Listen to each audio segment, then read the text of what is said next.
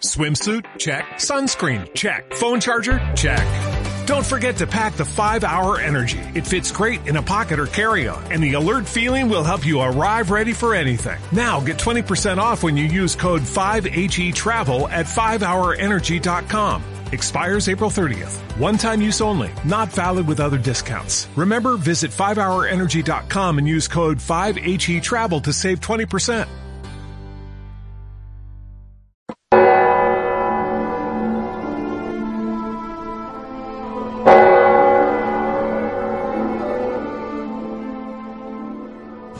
La séptima reliquia, la séptima palabra, es una palabra muy especial que solo se puede entender teniendo en cuenta dos cosas. Primera, lo que ha dicho antes, Dios mío, ¿por qué me has abandonado?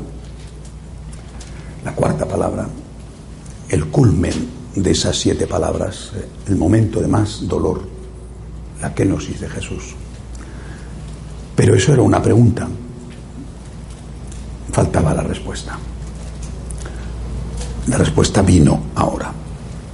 Como he dicho, quizá en vez de la séptima fue la sexta, quizá la dijo las dos seguidas, todo está cumplido y, y añadió la séptima palabra. Padre, en tus manos encomiendo mi espíritu. La séptima palabra. Si tuviéramos que traducirlo de una forma diferente, diríamos que esa palabra fue fiat. Me fío de ti. No entiendo por qué permites esto.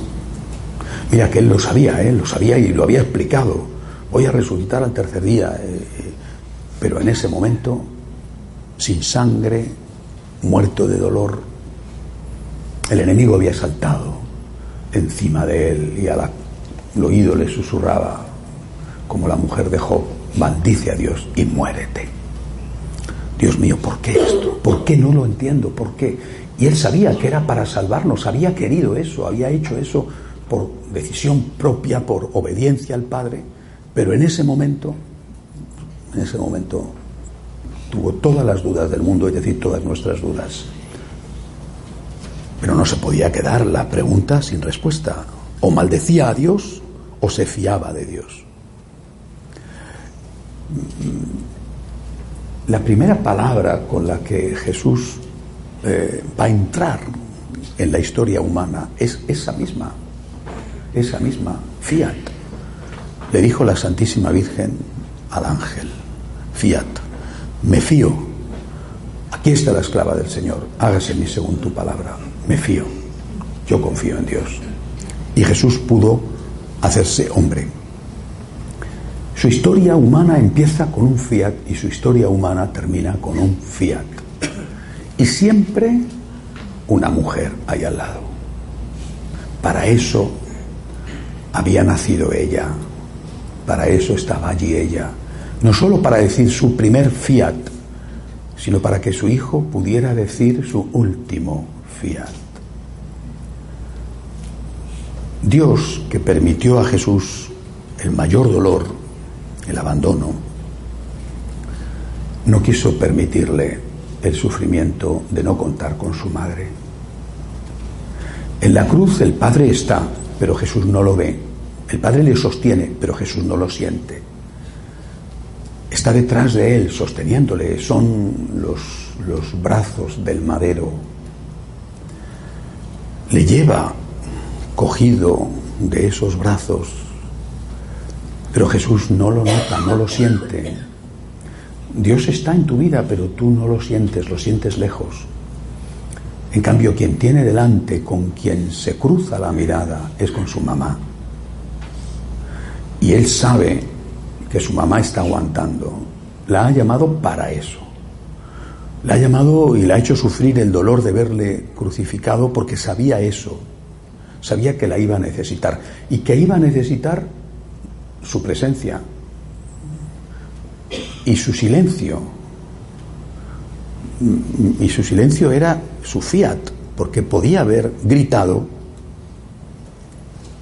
que madre no lo hubiera hecho.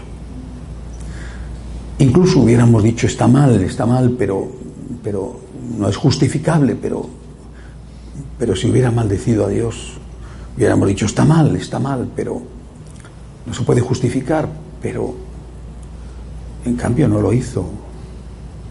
Allí estaba, al pie de la cruz, fiándose de Dios, repitiendo interiormente y sosteniendo a su hijo con la mirada y con su silencio y diciéndole a su hijo, yo estoy aguantando, yo me fío, yo me fío, yo soy la esclava y me fío. Y Jesús se apoyó en ella. Por eso, cuando le bajan de la cruz, le confían a la mamá. Lo han pintado o esculpido los más grandes artistas. La piedad de Miguel Ángel con de la mamá joven, porque Miguel Ángel hace un anacronismo. La Virgen de la Piedad es más joven que el Hijo. Y con eso Miguel Ángel quiere representar que el amor de una madre nunca envejece y que siempre será tu niño, aunque tú tengas 80 años y él tenga 60.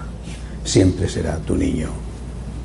Y esa mamá que sostiene al hijo muerto es la mamá que le ha ayudado a Jesús a morir entregando el Espíritu a Dios. Es decir, a responder diciendo, me fío.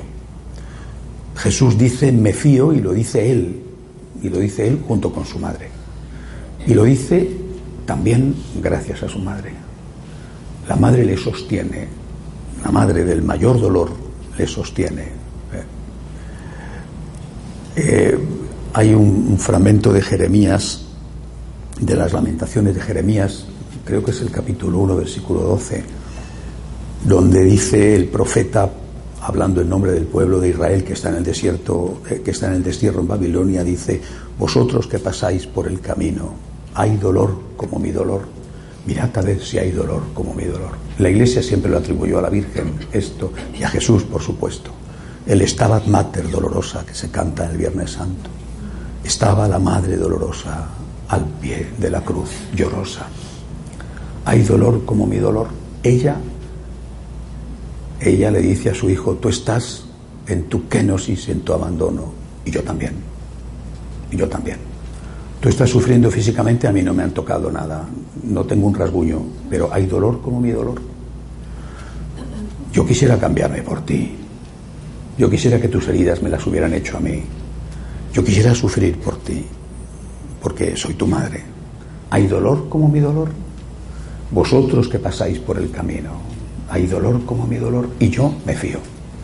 Yo me fío. Yo le digo a Dios, aquí estoy. No te entiendo nada, pero aquí estoy. La esclava del Señor está aquí. Yo me fío de ti. Y Jesús dice eso siendo Dios hombre, dice eso con esta última palabra. Después de esto muere inmediatamente. Dice, dando un fuerte grito, expiró, se acabó, ya, había cumplido, todo estaba cumplido. Le había dicho al Padre y nos había dicho a nosotros lo que tenemos que hacer. Se te ha muerto un hijo, tienes un cáncer, en tu país hay guerra, no tienes trabajo. Señor, no entiendo por qué permites esto, pero como Jesús y como María, yo, Señor, me fío de ti. Yo, Señor, confío en ti.